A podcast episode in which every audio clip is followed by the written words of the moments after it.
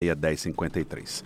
Olha, o violão brasileiro ganhou um palco permanente, lugar onde os pioneiros, os mestres, os consagrados, os herdeiros e os, e os da novíssima geração se encontram. A roda musical tem endereço virtual, o acervo digital do violão brasileiro.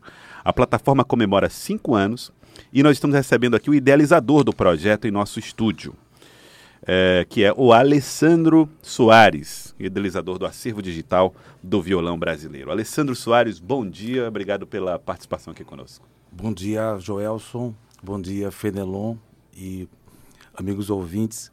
Pois é, são cinco anos que uhum. parecem que nasceu ontem essa história. Pois mas... é, agora a história do violão no Brasil não nasceu ontem, né? E a, e a cultura brasileira se confunde muito com a, a, a, o violão está muito presente na cultura brasileira.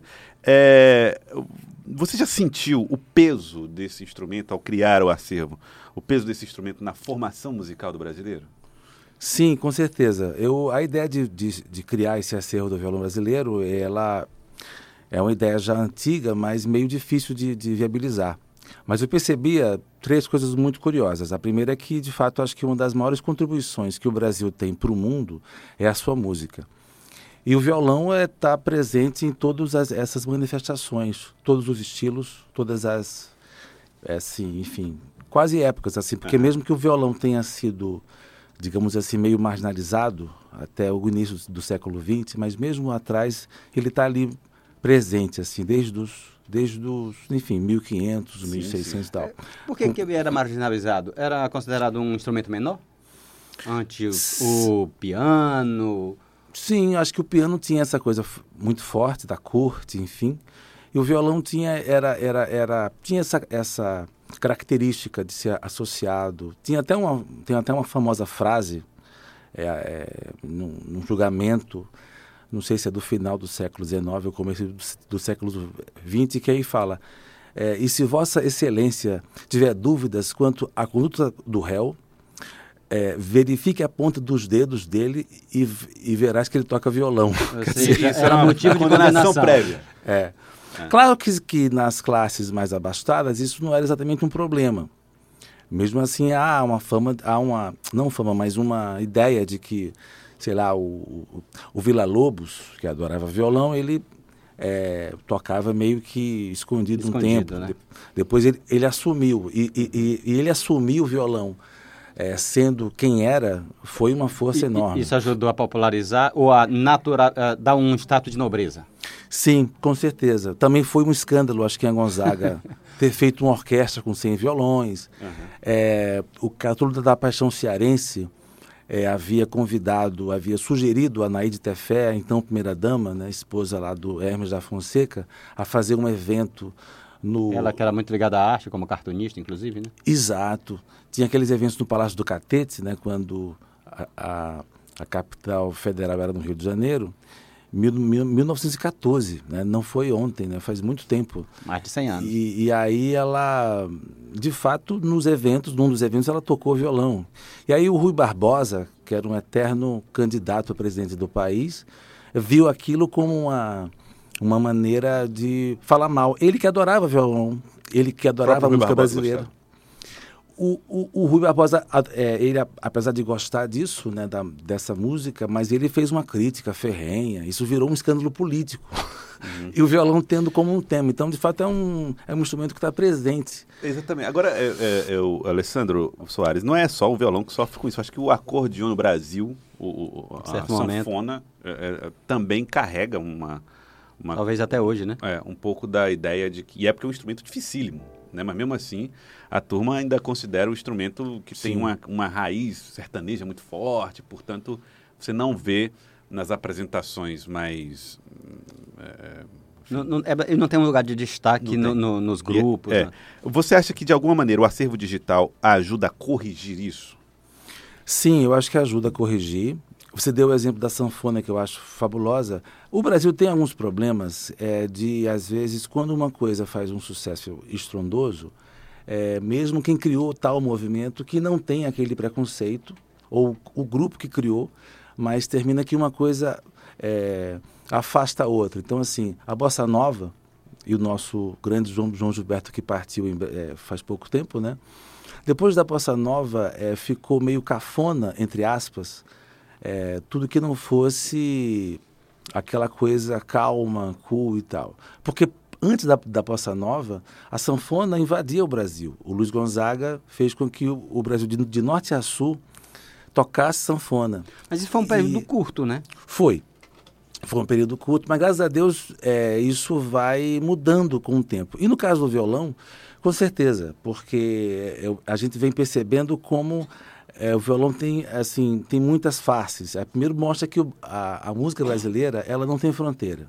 Aquilo que é música erudita, ou, é, há uma separação entre música erudita e música popular.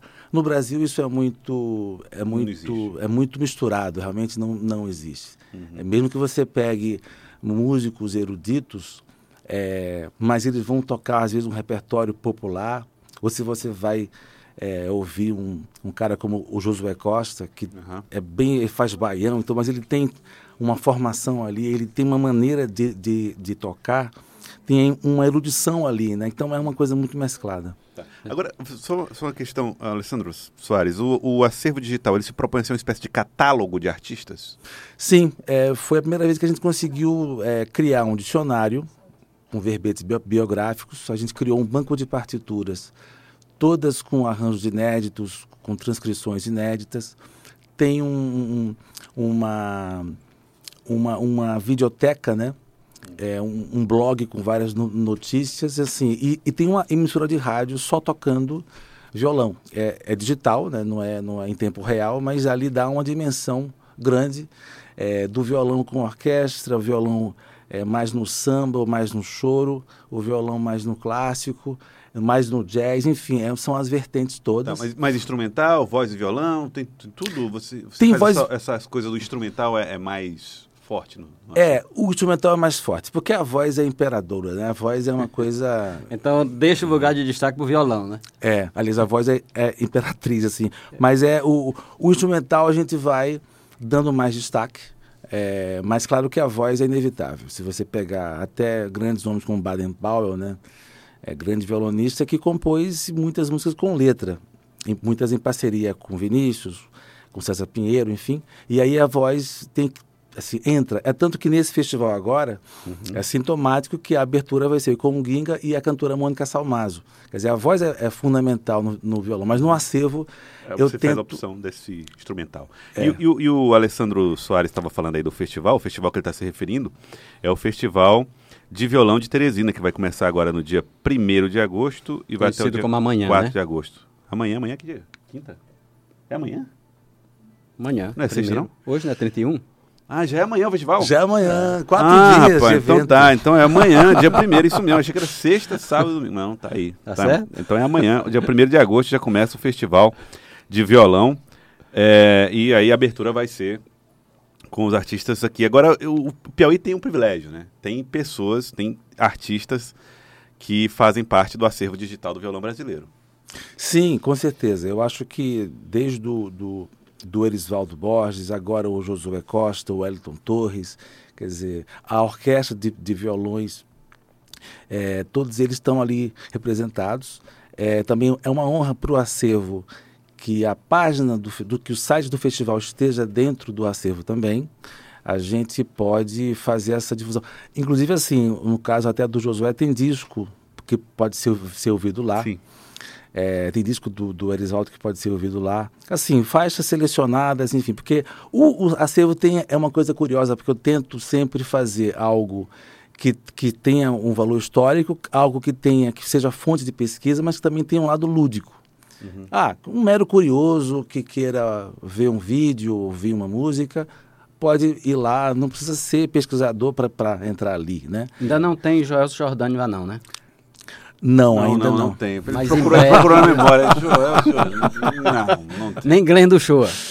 Não, não, aqui, não. Aqui só tem, tem violonista aqui, ó. É. Dos bons, Ou pelo hein? menos apaixonados pelo violão, né? Temos. Aqui sim. Tem três um... violonistas, você e eles dois, e seis apaixonados pelo violão. Eu aqui. tenho dois violões em casa, de vez em quando eu olho para eles, estão olhando para mim e eu venho trabalhar. É. Deixa. Aliás, vale até um aviso aqui, um recado é, para os violonistas, é, compositores da Terrinha. É, a gente está com com a gente abriu inscrição para o concurso Novas, que é um concurso de composição. É um projeto lindo criado pela Elodie Boni, que é uma violonista francesa, que, que por sinal até participou da primeira edição do, do festival aqui em 2017. A gente está com esse, com esse projeto aberto até 30 de agosto. Né? Então, quem compõe, é, basta fazer uma partitura, fazer um vídeo. Se não é, se não é craque em partitura, chama alguém que escreva aquilo, grava um vídeo e envia lá, né, no, no, no acervo do violão. Tem lá já o botão do concurso Novas, que acho que é uma coisa muito bacana. É o único concurso do país focado em composição para violão, entendeu? Eu, eu, participei do festival do ano passado e o nível é, é, é, inclusive do concurso. Sim. Aqui do festival de violão é um nível absurdo. São, são é, artistas de um nível realmente fantástico que estarão por lá. Alessandro, uma curiosidade, você toca violão também? Toco. Mas curiosamente, quando eu fui é, é, falar mais violão, escrever mais violão, criar esse acervo, abandonei o bichinho o do violão. Então, assim. Ficou constrangido diante de tantos outros talentos, não? Também. Eu fiquei super constrangido, mas ao mesmo tempo. Brincadeira. Não, mas é verdade. Eu acho que é, são muitos talentos. Agora, por outro lado, de tanto narrar os gols ali, fico querendo também fazer o meu. Então, uhum. assim, eu, sempre que eu tiver um tempinho mais vago. Vai lá e se dedica é, um pouquinho. É, é uma meta voltar ao violão. Porque eu, eu, você estava falando aí, eu olhando, eu digo, isso é unha de, de tocador de violão.